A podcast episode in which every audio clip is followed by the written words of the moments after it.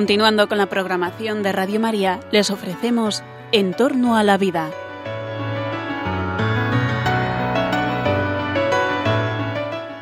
Es un espacio dirigido por José Carlos Avellán y Jesús San Román.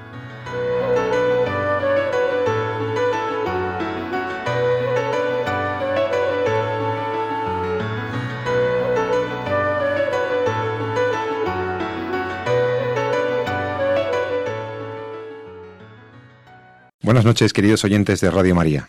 Les saluda José Carlos Avellán, un viernes comenzando el fin de semana, en una nueva edición de nuestro programa, En torno a la vida.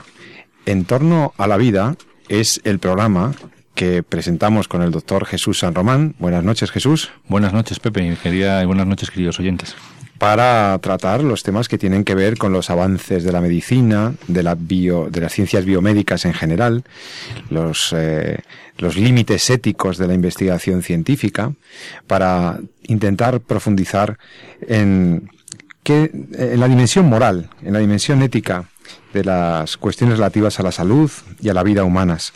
Y este, esta noche Jesús me proponía que volviéramos sobre un tema que hace algunos meses que no tratamos y el pretexto es una noticia que ha salido en la prensa internacional. Em, una joven estadounidense se traslada de estado para buscar una ayuda para morir, una muerte digna, una asistencia al suicidio la señorita Brittany Miner, eh, estadounidense de California, que luego nos comentará en el caso, es uno de los casos que se nos vuelven a aflorar en la prensa para intentar eh, justificar, para intentar explicar cómo eh, se ha dado, bueno, se ha dado pábulo y se ha dado cobertura legal a la solicitud de una persona muy enferma para pues para ser matada, podríamos decir. Sí, sí, queridos oyentes, vamos a hablar de lo de la muerte digna. Vamos a hablar de lo que significa muerte digna y vida digna. Vamos a discutir con personas muy cualificadas presentes en este estudio de Radio María sobre las nuevas leyes sobre la eutanasia y las nuevas eh, iniciativas legislativas que van saliendo.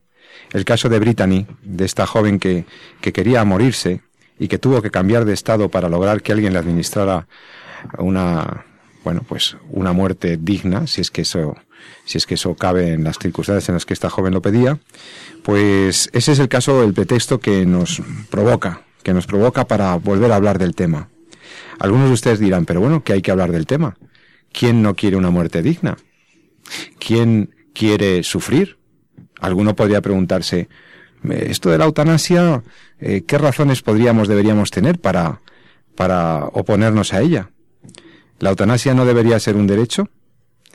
Bien, todo esto es lo que tenemos que hablar aquí. Vamos a intentar clarificar el lenguaje, vamos a intentar iluminar algún criterio eh, para que, bueno, entre todos intentemos, pues, tener un poquito más claras las ideas, porque hay mucha confusión del lenguaje. Para empezar, se confunde eutanasia, suicidio asistido, limitación del esfuerzo terapéutico, eutanasia pasiva. Hay una gran confusión del lenguaje en este mundo de la ética al final de la vida.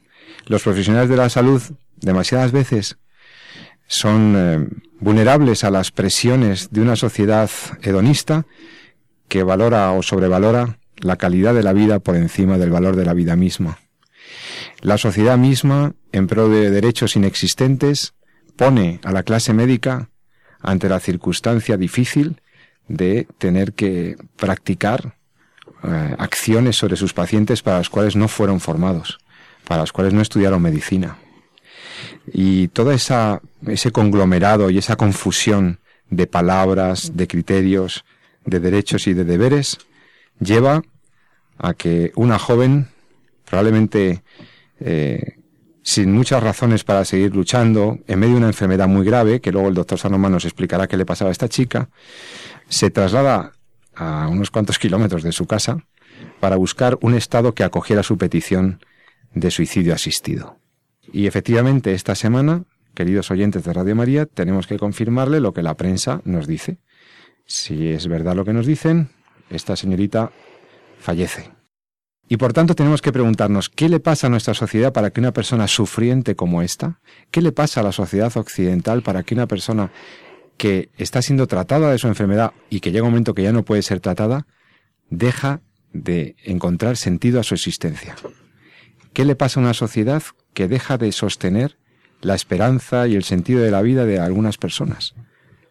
Algo está pasando, porque cuando alguien pide que le maten es que no está bien, es que verdaderamente está sufriendo mucho. No se nos oculta. No se nos oculta el sufrimiento que hay detrás de estas peticiones. Pero al mismo tiempo tendríamos que preguntarnos, ¿podríamos haber hecho algo más? ¿O tendríamos que ir a la salida fácil de reconocer un inexistente derecho a la muerte? Digo fácil porque es fácil legislativamente y es más barato, macroeconómicamente. Pero bueno, creo que todas estas cuestiones saldrán ahí. Ahí está el toro en suerte, como dicen los taurinos, para la discusión. Jesús, antes de hablar de criterios de distinción de lo que es eutanasia y lo que no lo es, permíteme que, que presente a nuestros oyentes a la invitada experta que tenemos en el programa de hoy. Miren, eh, tenemos la suerte de que esta noche de viernes está con nosotros María Angélica Paez. María Angélica es eh, jurista, es una buena abogada, viene de América, de, de Colombia, viene de trabajar en proyectos de cooperación, es una persona muy sensible a los temas sociales y a los temas de la bioética también y del bioderecho. Y en concreto, ella es miembro del grupo Vida Digna, vidadigna.org. Queridos oyentes, podéis consultar esta interesante página, vidadigna.org. Ella es una de las promotoras de esta iniciativa para clarificar los temas del final de la vida dentro del grupo de la Asociación Profesionales por la Ética. Profesionales por la Ética. María Angélica, buenas noches y bienvenida. Muy buenas noches y gracias por permitirme estar en este programa. Bueno, es que necesitamos expertas, expertos como tú, en este caso experta, que, que sigues con detalle los casos de la eutanasia, el progreso de las legislaciones o las modificaciones en las legislaciones, para que nos ayudes también a ilustrar los aspectos jurídicos y sociales, porque la eutanasia y los temas de suicidio asistido tienen una dimensión eh, médica, que podemos abordar con nuestro experto, el doctor San Román, pero también tiene una dimensión muy importante de carácter jurídico y social. Y las legislaciones, además, sabemos que tienen una influencia enorme en cómo se va percibiendo estas cosas por las personas, ¿no?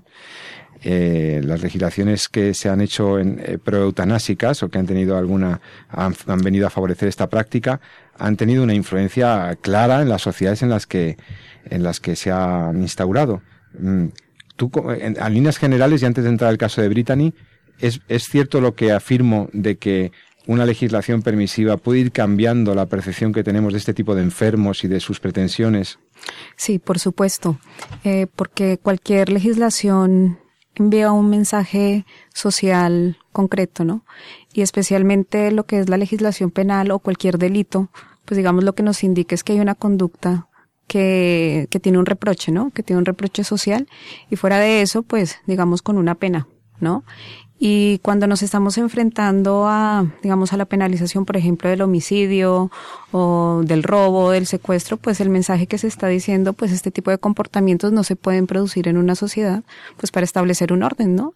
Eh, garantizar una serie de derechos eh, y garantías individuales y colectivos, por supuesto. Entonces, eh, en ese orden de ideas, cualquier legislación de cualquier orden pongo sobre la mesa desde el punto de vista penal, que, que es, eh, digamos, el, el área que, que quizás está más relacionado por el tema que vamos a debatir hoy, eh, manda un mensaje potente de modificación de la realidad. Eh, por lo tanto, su influencia, eh, digamos que no puede pasar desapercibida para, pues para nosotros, ¿no? Como ciudadanos y pues como miembros también de una sociedad que, pues que pretendemos también estar protegidos pues por una serie de legislaciones, ¿no? Eh, María Angélica, el caso de Brittany Maynard, eh, esta joven estadounidense, ¿nos puedes, por si algún eh, oyente que está muy pendiente, nuestros oyentes, los temas de la bioética los siguen y nosotros provocamos que ellos investiguen o lean más sobre las cosas, pero puede que este caso les haya pasado desapercibido esta semana Eh, cuéntanos eh, la narración, el, cuento resumido de, la, de lo que le ha ocurrido a esta joven y luego entramos en los aspectos médicos que acontecen en el caso. Perfecto, sí. Pues a ver, eh, pues yo me enteré al igual que la mayoría, yo creo que los oyentes, eh, se comenzó a circular un video que se llaman virales, eh, donde Brittany pues exponía un mensaje eh, bastante concreto, ¿no? Decía que pues que ella eh, quería morir porque aproximadamente en enero de, de este año le habían diagnosticado un cáncer cerebral y eh, los médicos le decían que tenía una expectativa de vida de seis meses. Por lo tanto, pues eh, en sus palabras ya tenía como una fecha de caducidad y tenía mucho temor y mucho miedo de cómo iba a morir, ¿no? Del sufrimiento que le iba a producir esta enfermedad. Eh, y por lo tanto, pues manifestaba públicamente su deseo de acabar con su vida. Eh, también decía que, pues que iba a morir tomando unos medicamentos eh, que le habían proporcionado en, en este estado, en Oregon, como tú bien lo mencionabas al principio, porque esta era una chica que, pues que vivía en California se traslada a un estado donde, donde no se juzga quienes suministran el medicamento para morir, ¿no? Porque en esto es muy interesante aclarar y recuerdo que en, en mis clases de derecho decían, bueno, el que se suicida, pues no puede ser juzgado, aunque parezca una obviedad. ¿Por qué? Porque está muerto. ¿Vale? Aquí, digamos, lo que entra a, reprocharse es, es, digamos, quien propicia, digamos, o quien ayuda al suicidio. Entonces, bueno, esta chica pedido colaboración a una sociedad eh, que está ubicada también en este estado de Oregon para que le suministre los medicamentos y pueda morir, según sus palabras, pues de la forma que pues según ella de la mejor manera, ¿no? Que rueda de su familia, en un ambiente tranquilo. Narraba que estos últimos meses se había dedicado a viajar, a tener los últimos recuerdos o los mejores recuerdos de su vida. Ella también, es decir, manifestaba eh, también gran sufrimiento por parte de su familia y que se lo quería evitar, especialmente a su esposo porque estaba recién casada. El año pasado, en el 2013, eh, recién se casó, ¿no? Entonces, pues digamos que todas estas circunstancias eh, digamos, bastante dolorosas las manifestaba en este video. Y fue así, digamos, como conocimos este caso. Y fue esta misma semana, bueno, en el día de ayer donde se nos, con, se nos dio la noticia que finalmente había puesto fin a su vida. Quizás un matiz, la semana pasada ella había manifestado que se iba a dar un plazo más, porque ella había hablado siempre del primero de noviembre. Y decía, eh, en el, la semana pasada también leía un artículo donde decía que, que iba a aplazarlo una semana más o dos semanas más porque creía que podía estar un poco más tiempo al lado de su esposo. Pero bueno, al final eh, no hubo manera de, digamos, de persuadir la situación y puso fin a su vida tomando los medicamentos que, pues, que había adquirido también a través de, de la asociación eh, que, bueno, que lucha por, por este tipo de, digamos, de, de muertes, ¿no? Que llamándolo como se tienen que llamar las cosas, bueno, ha sido un suicidio asistido. Jesús, parte médica, ¿es un enfermo oncológico, es un enfermo terminal, es una, es una persona que está sufriendo bueno, el, o sea, médicamente lo que le pasaba a Brittany es un, o lo que parece, yo no conozco el caso en la historia clínica, pero vamos, por los medios de comunicación, lo que se describe es que esta chica tenía un tumor cerebral, que además es, eh, dentro de las, no es un tumor muy frecuente, pero dentro de las edades en las que aparece, sí suele ocurrir en, en gente de mediana edad, tampoco muy joven, si en torno a los treinta eh, y tantos, cuarenta, y es un tumor que afecta a células que tenemos en el cerebro, que son las células que dan soporte a las neuronas, que las soportan desde el punto de vista estructural y facilitan un poquito su nutrición, y es un tumor grave en el sentido de que tiene efectivamente, el, en concreto es un glioblastoma en estadio 4, que es el, uno de los estadios más, más avanzados, y efectivamente tiene una esperanza de vida de seis meses aproximadamente, entre seis meses y un año, es la expectativa que se suele dar cuando se llega a ese, a ese estadiaje y, y, no tenemos un tratamiento ahora mismo, desgraciadamente, que, que mejore un poco esas expectativas de forma significativa. Entonces, sí, es una mujer que tenía una enfermedad grave y con una esperanza de vida pues de corto plazo. Ahora bien, eh, son muchas cosas las que salen y que has comentado que salen respecto a este tema, ¿no? Porque comentabas al principio que hablabas de conceptos que yo creo que son eh, importantes y, serios y que podemos abordar en, este programa. Me da a mí la impresión, por lo menos yo como médico lo veo un poco desde allí, que nos encontramos cada vez más metidos en un debate o metidos, mejor dicho, en una corriente de opinión en el que se pretenden falsear conceptos respecto de lo que es eutanasia, respecto a lo que no lo es, eh, llevar, eh, evitar analizar un poco cosas que desde el punto de vista médico y desde el punto de vista clínico tenemos perfectamente asumidos y que no van contrarios a la ética ni a la praxis médica, como es el, como es el tema de los cuidados paliativos y la asistencia de la médica en el final de la vida. Y, luego entramos en conceptos que ya trascienden al área médica, pero que nos deberían hacer reflexionar de exactamente qué es esto de lo que estamos considerando calidad de vida, eh, a qué responde estos conceptos de calidad de vida que estamos utilizando y, y cómo nos vamos dejando caer un poco en esa pendiente eh, que comentaba muy bien María Angélica, eh, a la que vamos. Ya en los últimos programas, yo no sé si fue el último o el anterior, hablábamos con el doctor Jara de precisamente esa aplicación que había en Cataluña donde ya a uno le preguntaban como médico qué esperanza o qué expectativa, o si le sorprendería que su paciente fuera a fallecer en, los, en el próximo año, y cómo eso catalogaba a los pacientes y estructuraba o los encasillaba precisamente en como en, pacientes con poco expectativa de vida o poco pronóstico, como si eso implicase que yo tuviera cambiar mi actitud como médico respecto a ese paciente. Y claro, ahí en ese juego donde hablamos de, qué es lo que es calidad de vida, de si los médicos podemos o no podemos, o llegada a esta situación, esta paciente Brittany ya no podíamos, en teoría, según se trata de defender, pues ya la medicina no puede hacer nada más por ella. Entonces parece que la única salida digna, entre comillas, es el, es el tema del suicidio o la eutanasia. Pero es que estamos conduciendo o llevando el, el contexto ideológico a que no haya más opción que esa misma. Y ahí hay un engaño de base que yo creo que, que es importante, es importante tratar, ¿no? Mientras hablabas un poco en la, en la entrada, eh, yo recordaba a, un psiquiatra, un psiquiatra austriaco, judío, que estuvo en, campos de concentración en, en durante la Segunda Guerra Mundial, que se llama Víctor Frankl, y que trabajaba, que hemos comentado aquí alguna vez, y que tiene un libro precioso que yo los, a los oyentes se lo recomiendo, que se llama Cuando el mundo gira enamorado. Luego escribió otro un poquito ese nombre En busca de sentido que define un poquito más lo que él pensaba. Pero a mí me gusta más el, el, original, que es Cuando el mundo gira enamorado, que es el que se parece más al que escribió ahí en, en Auschwitz, en el campo de concentración en el que él estaba. Y que él viene a defender, fijaros que es la escuela, en ese momento la escuela austriaca, pues tenía eminentes psiquiatras, es el origen de, de Freud, ¿no? Y entonces se hablaba de qué es lo que movía al hombre en su vida, ¿no? y se decía muy bien cómo, bueno, pues por un lado estaba la corriente más freudiana, que parece que lo que movía al hombre eran las pulsiones, la respuesta a sus instintos, el instinto sexual, etcétera. Surge otro psiquiatra después que dice lo que lo que mueve al hombre es la necesidad de sentirse eh, a gusto en su grupo y adaptado. Y sin embargo luego surge con muchísima fuerza este psiquiatra Víctor Frankl que lo que dice que lo que realmente mueve al hombre es la necesidad de encontrar un sentido a las cosas que hacen.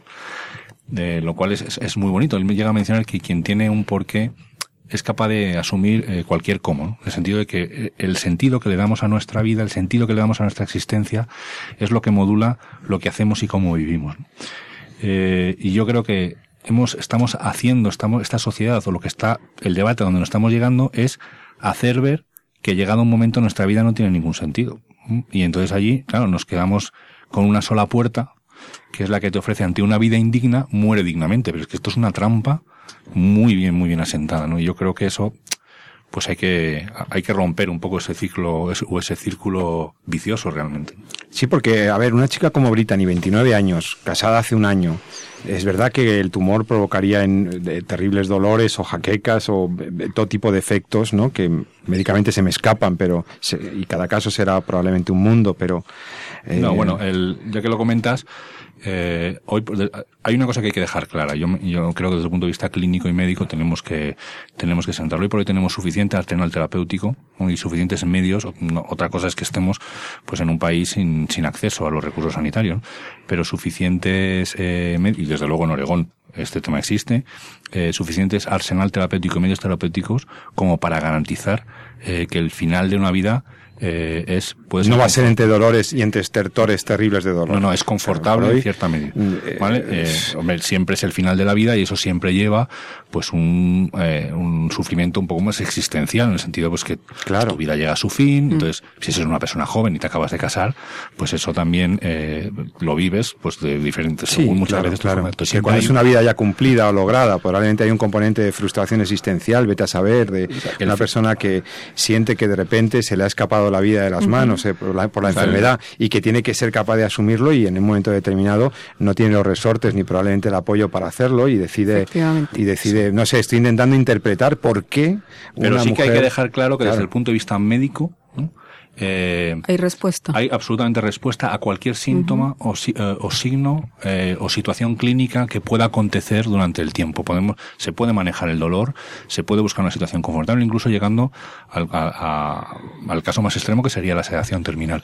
O sea, no, no la sedación no es una cosa mala necesariamente. En un momento determinado ya es una cuestión que tiene su, su protocolo y su momento de aplicación y sus límites, pero la sedación es, es pero no podemos, y yo creo que eso hay que dejarlo claro al principio, no podemos justificar eh, el concepto de que es necesaria el suicidio asistido o la eutanasia desde la perspectiva de que la medicina no es capaz de asumir o abordar las complicaciones médicas que van eh, porque, van asociadas a las enfermedades terminales, porque precisamente esos son los cuidados paliativos. Existe alternativa. Y María Angélica, entonces, eh, ¿cómo podemos interpretar este caso? O sea, ¿qué ha ocurrido aquí? Vale, pues a ver, a mí me gustaría decir varias cosas. El suicidio como tal no es algo nuevo, es decir, existido desde, desde la antigüedad. Y creo que también eh, tenemos que decir con énfasis que no estamos juzgando, digamos, la conciencia de esta chica. ¿no? Claro, no, la juzgamos a ella. Efectivamente, y, digamos, ya con todo lo que hemos dicho, describimos el, drama humano que hay detrás de, una enfermedad y de estas circunstancias que condicionan pues la comprensión del mundo, del mundo de la vida y lo que ella consideraba que le, que le daba sentido, ¿no? Entonces, eh, por supuesto, tenemos que entender la, la presión que podía sentir esta chica y también como Jesús eh, comentaba en otras ocasiones, pues que, que sumen a una persona también una depresión, ¿no? O sea, que hay circunstancias que, que definitivamente van a minar tu estabilidad afectiva, tu estado de ánimo, hasta por las mismas medicinas que puedes ir tomando y bueno, enfrentarte al final de, de, tu vida cuando no lo tenías previsto y cuando estabas comenzando a desarrollar un proyecto vital, ¿no? Junto a un hombre, la proyección de una familia, porque ella decía que también pensaba tener hijos y demás. Entonces yo creo que en ese sentido tenemos que comprender mucho este mm, digamos, la, las circunstancias que ella y cualquier otro enfermo en sus circunstancias puede sentir. Eh, creo que Jesús, digamos, ha centrado el debate, ¿no? Es decir, aquí el debate no es la insuficiencia de la respuesta médica ante, ante una enfermedad de estas, sino es cómo la sociedad puede responder solidaria o no solidariamente a, ante las circunstancias de angustia, de miedo, de dolor. Sociedad, hablo, su familia, sus amigos. O de soledad en medio del dolor, a veces las personas por supuesto, por supuesto. Entonces aquí nos vamos a, a, dar cuenta que lo que entra a problematizarse, pues son los valores y, y, el sentido que, que también esos valores pues le dan a, a, nuestra vida, o sea, los valores vitales, ¿no?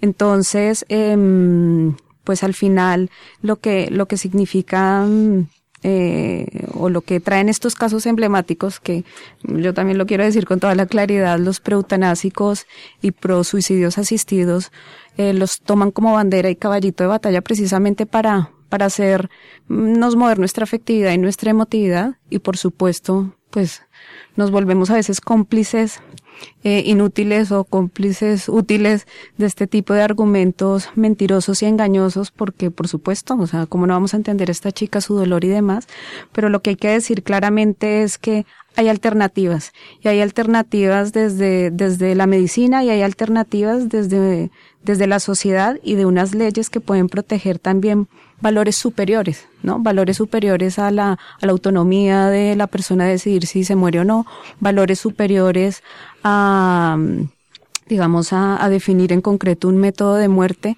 porque al final lo que también hay que decir es que la, la vida en sí misma tiene valor, ¿no? Y no por mi edad cuando esté, digamos, mayor o por mi enfermedad, mi discapacidad, eh, va a perder, va a perder valor. La dignidad en sí misma de la vida, eh, por el hecho de, de, de estar vivo, eh, ya tiene un sentido concreto y absoluto, ¿no? Y, y no por, por el hecho de, de, de tener un estado de vulnerabilidad, eh, pierdo esa condición de ser digna, ¿no? De, de, de, ser vivida, ¿no? Y eso es precisamente los argumentos que, que nos quieren hacer confundir. Y de ahí se desprende que estas personas puedan sentir que son una carga para su familia o que quieren evitar eh, la dependencia, ¿no? Eso nos da muchísimo miedo, ¿no? Porque somos, no sé, muy autosuficientes y cuando necesitamos ayuda del otro, somos un poco reacios, entonces pues ahí, ahí se refleja un poco el, el modelo de sociedad que este tipo de, de, casos emblemáticos también nos quieren, digamos, hacer pensar, que este tipo de leyes también quieren comernos terreno en lo, en lo cultural, en las raíces profundas que nos configuran como, como sociedad, y eso es lo que quieren minar, este tipo de leyes. Yo quisiera, no sé si José Carlos, si me permites, para... Un segundo, déjame sí, que dime. recuerde a nuestros oyentes que estamos en, eh, en Entorno a la Vida, en el programa Entorno a la Vida de Radio María, y que eh, podéis comunicaros con nosotros a través del correo electrónico en torno a la vida arroba radiomaria.es. Vamos a, estamos hablando con María Angélica Páez del grupo de Vida Digna, vidadigna.org es su página, y, eh, y con el doctor Jesús San Román del caso de Brittany Maynard, eh, este caso de esta chica que se tuvo que ir a Oregón y buscando que la ayudaran a suicidarse. Vamos a eh, enseguida seguir tratando este caso porque a mí me quedan algunas preguntas sobre la mesa. ¿Cuál es la diferencia entre eutanasia y suicidio asistido? ¿Puede existir una muerte digna? O más bien deberíamos hablar de vidas dignas. ¿Qué significa, de qué huimos cuando pedimos la eutanasia? Si es que alguien pide realmente la eutanasia. ¿Realmente los pacientes piden la eutanasia? ¿O están pidiendo otra cosa? Eh, hay muchas preguntas sobre la mesa. Enseguida volvemos. Déjenme que les ponga una canción muy chula que nos anime un poquito en esta noche de viernes y enseguida volvemos para intentar contestar algunas de estas cuestiones.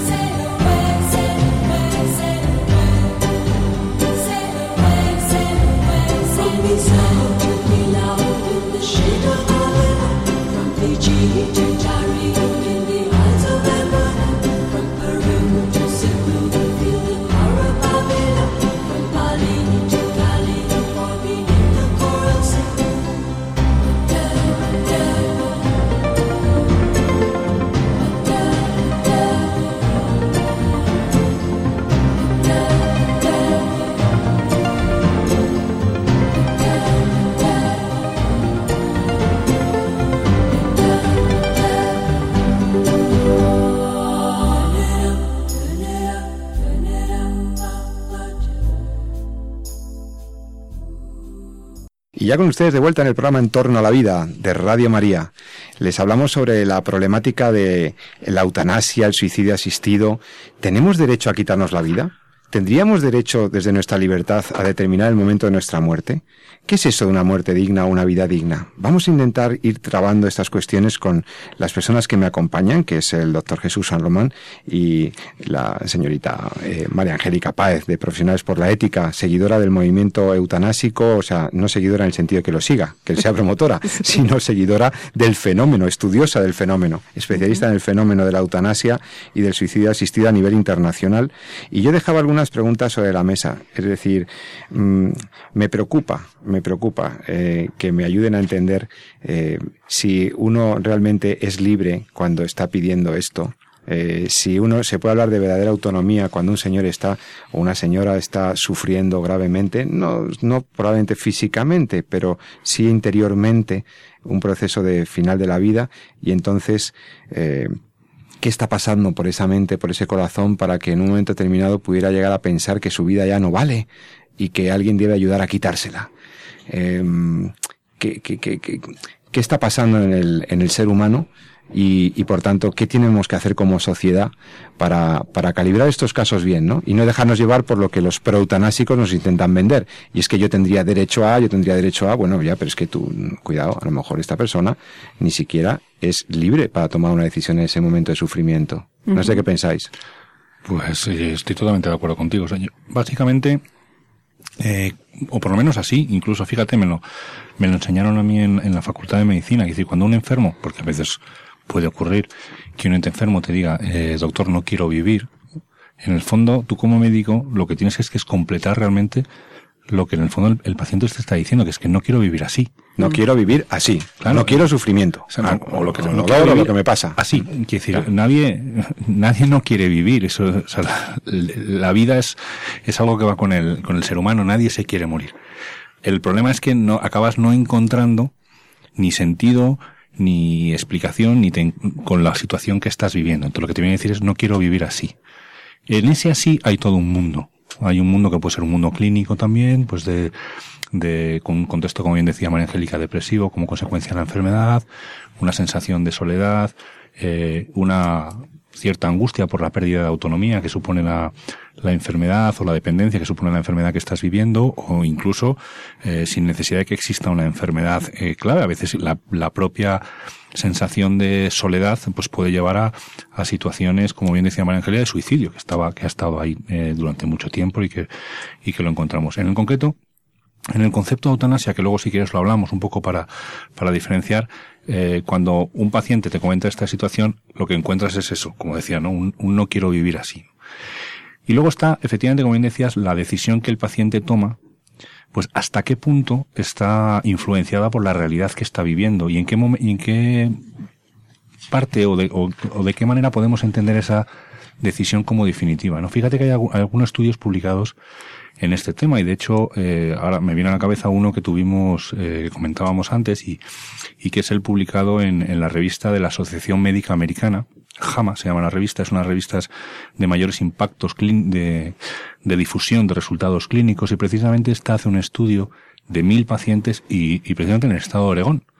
Mil pacientes que se encuentran ante situaciones de enfermedades terminales y lo que hace es eh, simplemente valorar a través de entrevistas y de encuestas sin incidir en, sin intervenir realmente en el grupo, simplemente valorar un poco cuáles son, eh, si tienen pensamientos o, tendencias o, o, pensarían que se aplicarían la eutanasia a sí mismos o el suicidio asistido de forma general y hasta qué punto eh, durante el proceso de enfermedad pues van cambiando de opinión o qué es lo que hace que tengan esa opinión o que la cambien, etcétera. ¿Cuáles son los factores asociados a esa toma, a esa decisión tomada o cuáles pueden ser los factores asociados a que vayan cambiando de opinión respecto del tema? O sea, el estudio, este, este estudio estadounidense, esta prestigiosa revista, está intentando explicar las motivaciones y la evolución de las perspectivas que tienen los pacientes ante la, sí, ante la eutanasia. Sí, el estudio lo define como la estabilidad de sus deseos. Estabilidad los, de los deseos. Y los factores asociados a esos deseos, a muy esas bien, intenciones. Muy bien, muy interesante. Sí. ¿Y qué concluye este estudio? Pues precisamente lo que concluye es que son muy lábiles. O sea que más muy de la, lábiles, muy cambiantes, muy volubles. Exactamente. Muy... Más de la mitad de los pacientes cambiaban constantemente de opinión. De opinión claro. eh, y se movían de un sector al otro eh, pues muchas veces motivados por episodios que pasaban más de, deprimidos. o momentos en los que pues hacían presentaban más dolor o porque tenían eh, menos eh, apoyo familiar, etcétera. Entonces, lo que viene a decir, por ejemplo, establece incluso que hay factores protectores a la hora de decidir la eutanasia para unos mismos. Por ejemplo, el hecho de sentirse más apreciado, incluso el hecho de ser mayor. Las personas mayores de 65 años eh, eran menos afines a solicitar la eutanasia. O sea, cuanto más mayor, menos piden la eutanasia. Es, es una de las cosas que se vieron. Y cuanto más acompañados, menos piden la eutanasia. Exactamente. Y sin embargo, eh, la gente que era más proclive a pedir la eutanasia, pues eran gente que se encontraba más eh, expuesta a situaciones de dolor mal controlado o a síntomas depresivos, etcétera. Y durante todo el seguimiento incluso hubo mucho baile, mucho cambio de unos o a otros, ¿no? Lo que viene a decir que es que el paciente está pasando por una situación vital complicada, compleja, y que pues lo que tiene que haber es un apoyo por parte de familia, de sociedad, etcétera, que ayude y acompañe a ese paciente, ¿no? Porque si en un momento dado, eh, podemos, en un momento dado, el, paciente en un bajón puede optar por una decisión de la cual vaya a cambiar de opinión 20 días más tarde.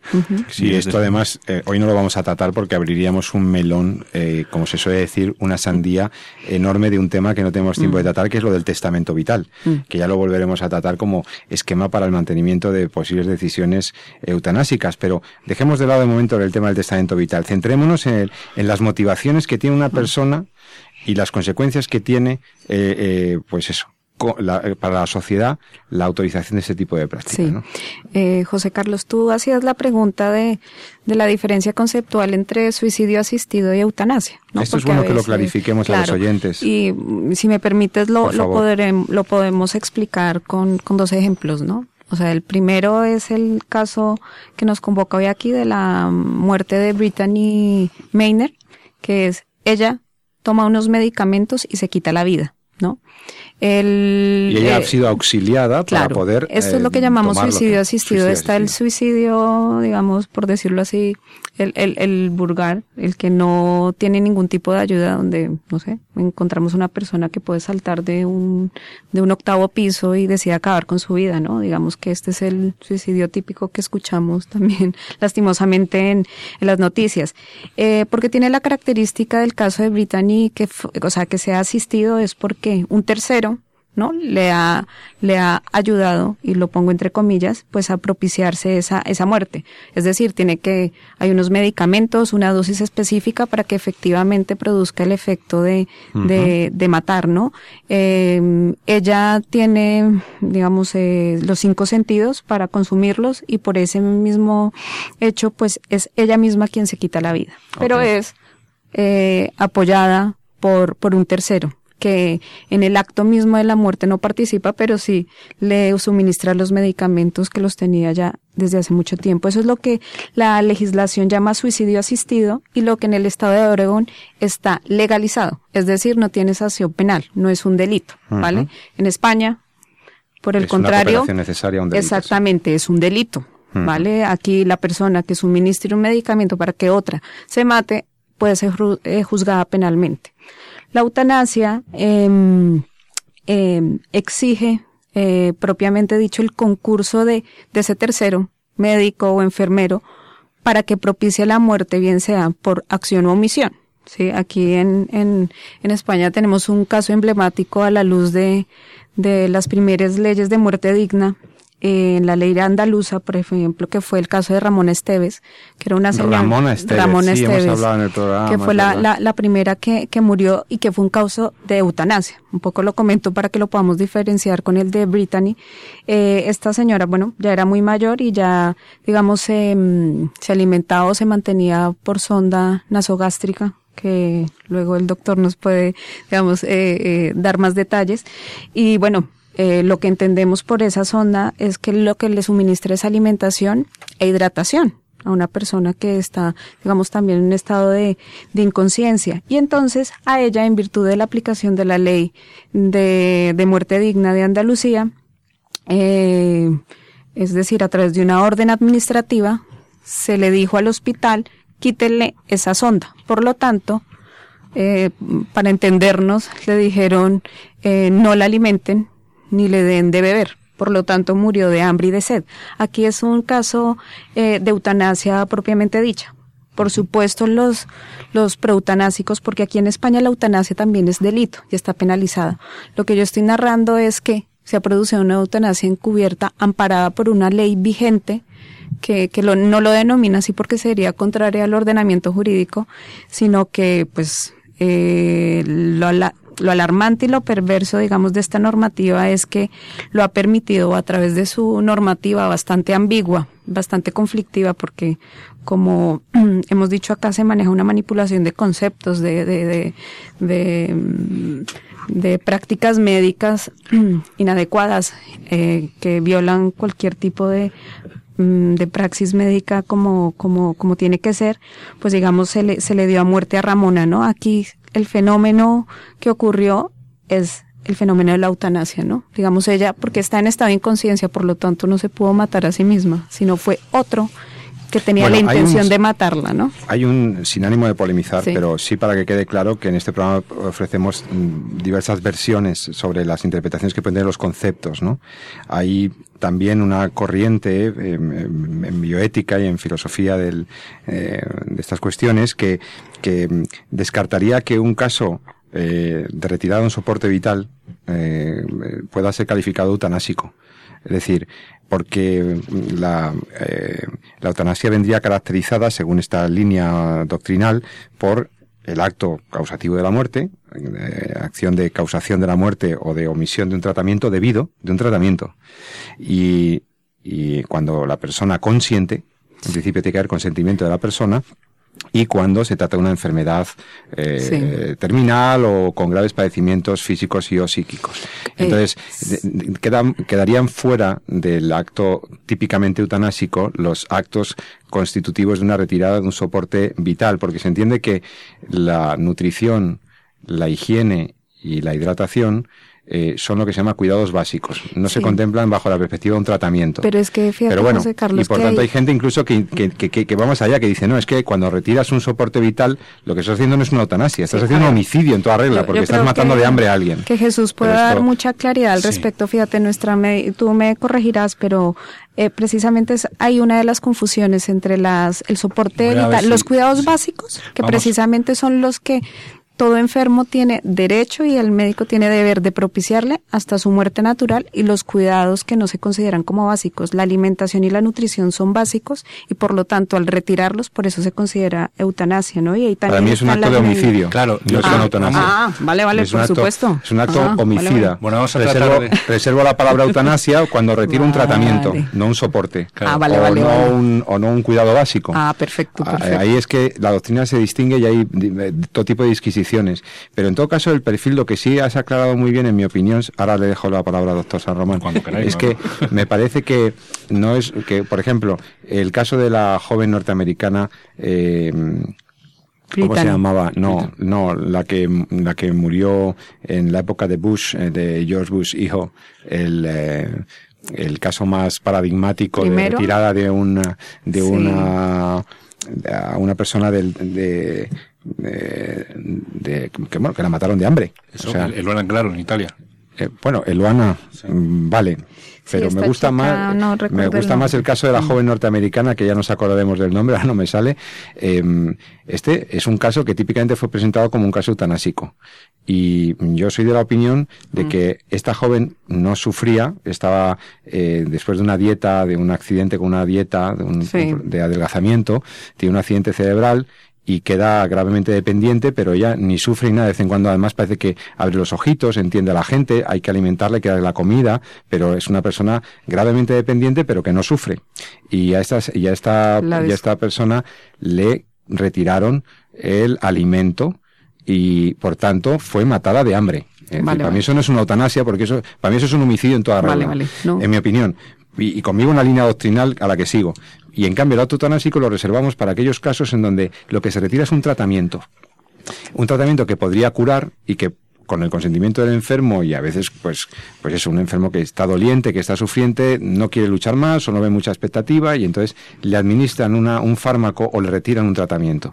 Y en estos casos de enfermedad grave con sufrimiento y con el consentimiento de la víctima, se, es, a los que yo circunscribo el concepto de eutanasia. Vale, vale. Eh, eh, porque además es falso la eutanasia pasiva, porque puede haber casos en donde la, eh, la retirada del soporte o la retirada del tratamiento sea algo bueno. Y eso no es una eutanasia pasiva, porque es muy importante entender que para que haya eutanasia, tiene que haber intencionalidad de causar la muerte. Efectivamente. Y el acto mm. tiene que ser intencional, o lo que llamamos un acto obsesivo intencional. Si, si la retirada del, del tratamiento no busca eh, causar la muerte, sino simplemente retirar una medida que ya es fútil, que, es, que, es, que ya no tiene ninguna eficacia terapéutica, es un acto incluso deontológicamente obligado. o sea, es algo debido, es algo que se debe hacer. Entonces, mm, quería matizar esto porque mm, hay un debate muy grande sobre lo que significa un cuidado básico, un soporte vital y un tratamiento. Porque ahí, y luego ya está de si son medios ordinarios o extraordinarios, tal, hay otro debate. Pero me parece que hablar de eutanasia en, términos tan amplios, pues dejaría fuera una línea de opinión que creo que aquí esté presente. Doctor San Román, perdónenme la intervención ahora. No, yo es que creo que los juristas lo complicáis todo. complicáis todo con conceptos que en el fondo son mucho, más. En fin. Ilumínanos. no, no, no, si yo no, no, no manejo. Es verdad lo que dice Pepe, eh, pero claro, es que la, mm, la eutanasia no es un homicidio jurídicamente hablando pero supone es una forma de homicidio. Sí, pues es un homicidio compasivo, pero es un homicidio. Alguien mata a otro. Sí, pero no es en el sentido que, como comentabas antes, sino que, por ejemplo, matar de hambre no es una eutanasia como tal, porque no es un tratamiento, pero supone la muerte deliberada de una persona humana. ¿no? En ese sentido, pues a veces el llegar tanto al, al, concepto, pues nos, nos acaba mareando vamos a tratar, o voy a tratar un poquito de, de, por lo menos para los oyentes, de dejar claro qué es lo que éticamente podemos aceptar y lo que no y lo que éticamente no podemos aceptar porque atenta contra la dignidad y la vida física de las personas. Sí, sí, sí. Y ahí tiene mucho que ver precisamente con, con lo que comentabais también de diferenciar qué es tratamiento y qué es soporte básico, porque el debate con Eloan Englaro también, con la chica esta italiana que se la, a la cual se le retiró la nutrición, también ocurre. ¿no? Entonces, primera idea o primer concepto, yo creo que es, eh, es claro. Y lo que has comentado muy bien, cualquier acto, acción u omisión que tenga la intención, como bien has comentado, deliberada de buscar la muerte de la persona, se constituye eutanasia, además siendo siendo por motivos compasivos y a solicitud de la persona. Exacto. ¿Vale? La opción de quitar la vida humana en sí misma no es una eutanasia, porque si yo salgo a la calle y le pego un tiro mm. a, alguien que está esto sería un, un homicidio, un asesinato, o como diga. Pero cuando yo lo hago por motivos compasivos, como bien explicabas, y eh, a petición incluso de la persona correspondiente, estaríamos hablando de una acción ilegítima contra la vida y la dignidad de la persona que sería eh, la eutanasia. ¿Qué pasa cuando estamos en el marco de un tratamiento? Y ahí es donde a veces, como bien comentaba, sale el conflicto. Bueno, lo primero que hay que ver es que la medicina va cambiando mucho han mejorado, estamos en la era tecnológica, entonces no solamente al desarrollo de toda la industria farmacológica, a eso se le une todo el desarrollo, por así decirlo, tecnológico de diagnóstico, de poder eh, acceder a, suministrar medicamentos y al soporte vital de una forma muchísimo más avanzada que la que teníamos hace 20 años. Entonces eso supone que estamos en un momento en el que técnicamente podemos eh, soportar o mantener, por así decirlo, la vida de un paciente durante mucho tiempo. Incluso eh, en situaciones y en contextos entre los, en los cuales eh, el desarrollo de la enfermedad es tal que ya no supone o ya no se espera o no entendemos que pueda haber ningún tipo de recuperación. Y nosotros incluso en esa situación, debido al desarrollo tecnológico y la cantidad, podemos incluso eh, tratar de mantener las funciones vitales cuando realmente no vamos a conseguir o no se va a conseguir nada respecto a la curación o a, o a la recuperación de la salud de esos pacientes. Y hablo de tratamientos, hablo por ejemplo de, de unidades de soporte vital avanzado, de cuidados intensivos, de medicación intensa dedicada a mantener el, eh, la función cardíaca o la o diálisis, etcétera. Hablo de un montón de tecnología y un montón de tratamientos que utilizamos cuando los pacientes están muy graves que afortunadamente son extraordinariamente útiles porque permiten, fijaros en el, caso que acabamos de vivir de nuestra auxiliar que se ha, que se ha infectado de ébola, como ha estado 20 mm. días al borde de la muerte con todo un montón de tratamiento dirigido precisamente a la recuperación de esa paciente. Claro, llega el momento en que ese desarrollo tecnológico es tal que eh, podemos caer en el error de mantener eh, un montón de tratamientos, de mantener eh, las, las funciones vitales, cuando realmente nosotros mismos, en el conocimiento de la ciencia que tenemos ahora, sabemos que eso no va a aportar ningún beneficio respecto a la vida del paciente.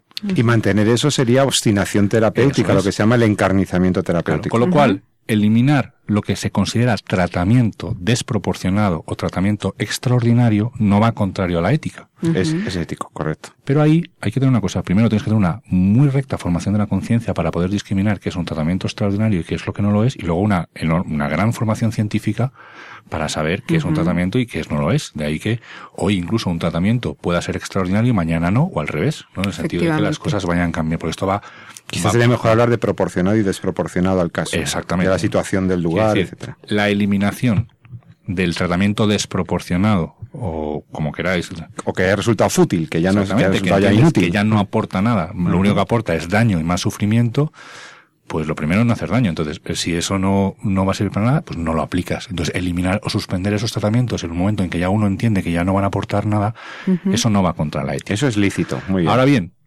entramos en lo que decía Ana Angélica, la nutrición y la hidratación, es decir, dar de comer y dar de beber, no es un tratamiento extraordinario ni desproporcionado, todo lo contrario. Con lo cual, como bien decías, si yo elimino esos, esas medidas de soporte vital que no son tratamientos, en el fondo estoy igual que si dejo de alimentar a mi bebé de un año o de seis meses que depende de mí para ser alimentado. ¿Qué estaría haciendo? Estaría matando a mi hijo. Claro.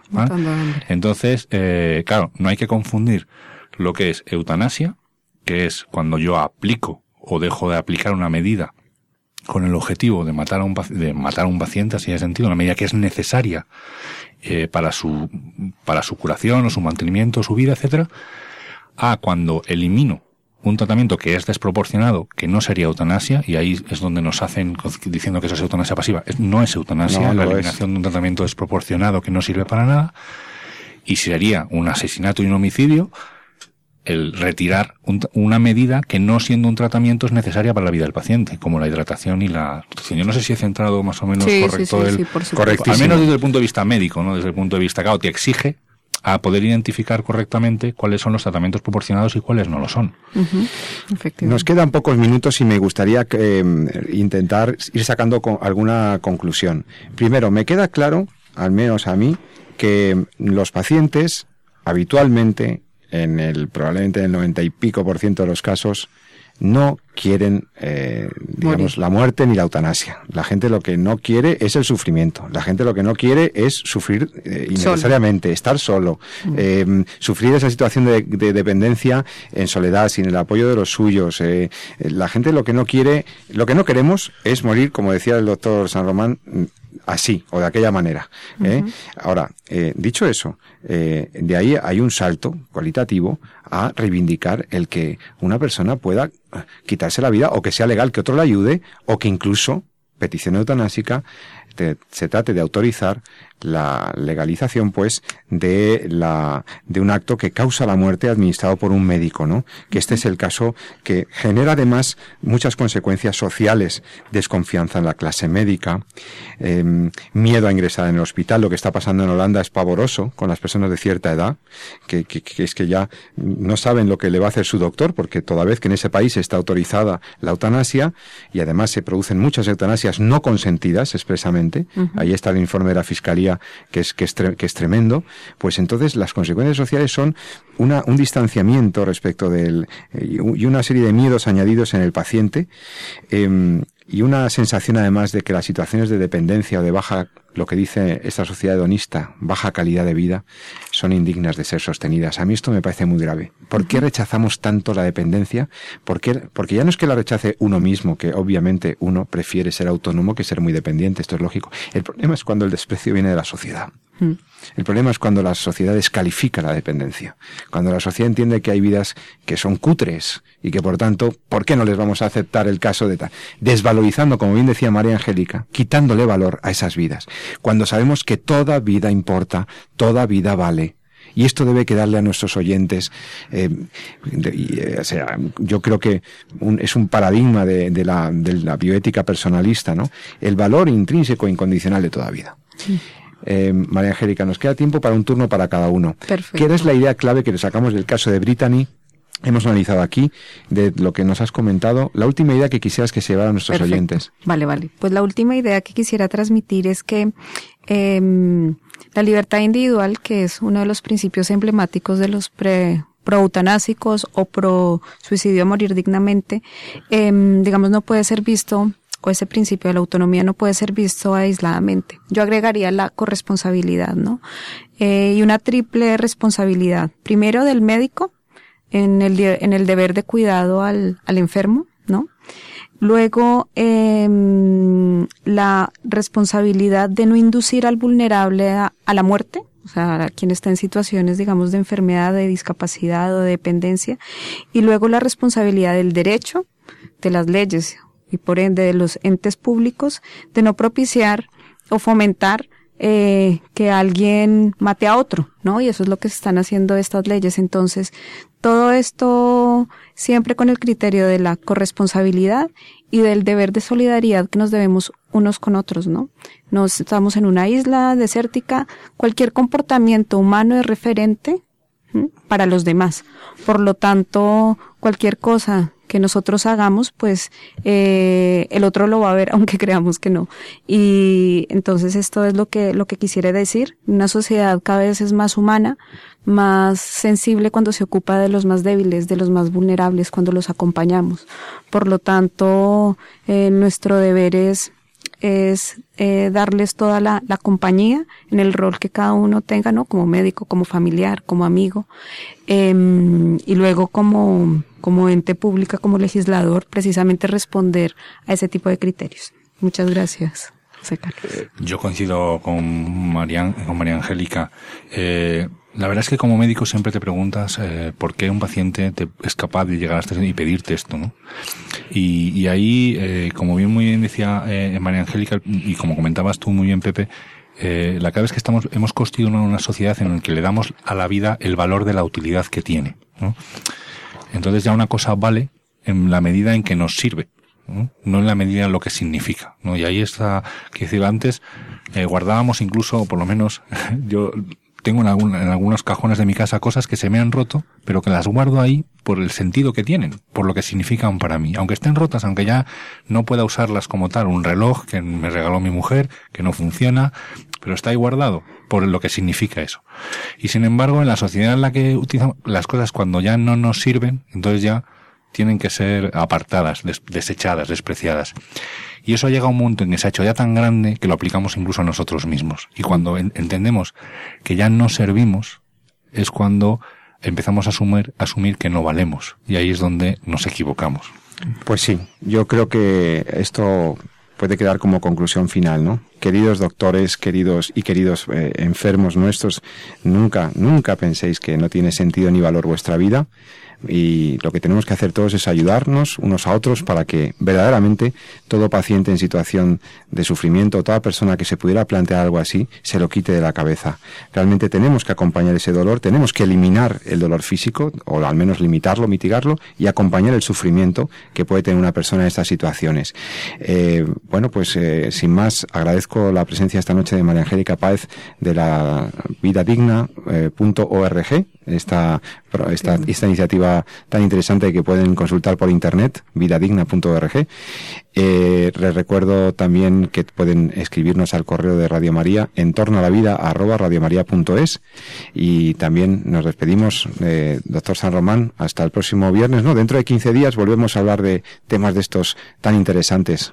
Eh, muchas gracias también otra vez, Jesús, por, tu, gracias a por vosotros. lúcido juicio. No, Y, y a todos ustedes les deseo un feliz fin de semana que, y que intenten ser muy felices en, eh, eh, y que intenten dar sentido a cada minuto de este regalo que es la vida. Amen la vida y defiéndanla. Muy buenas noches.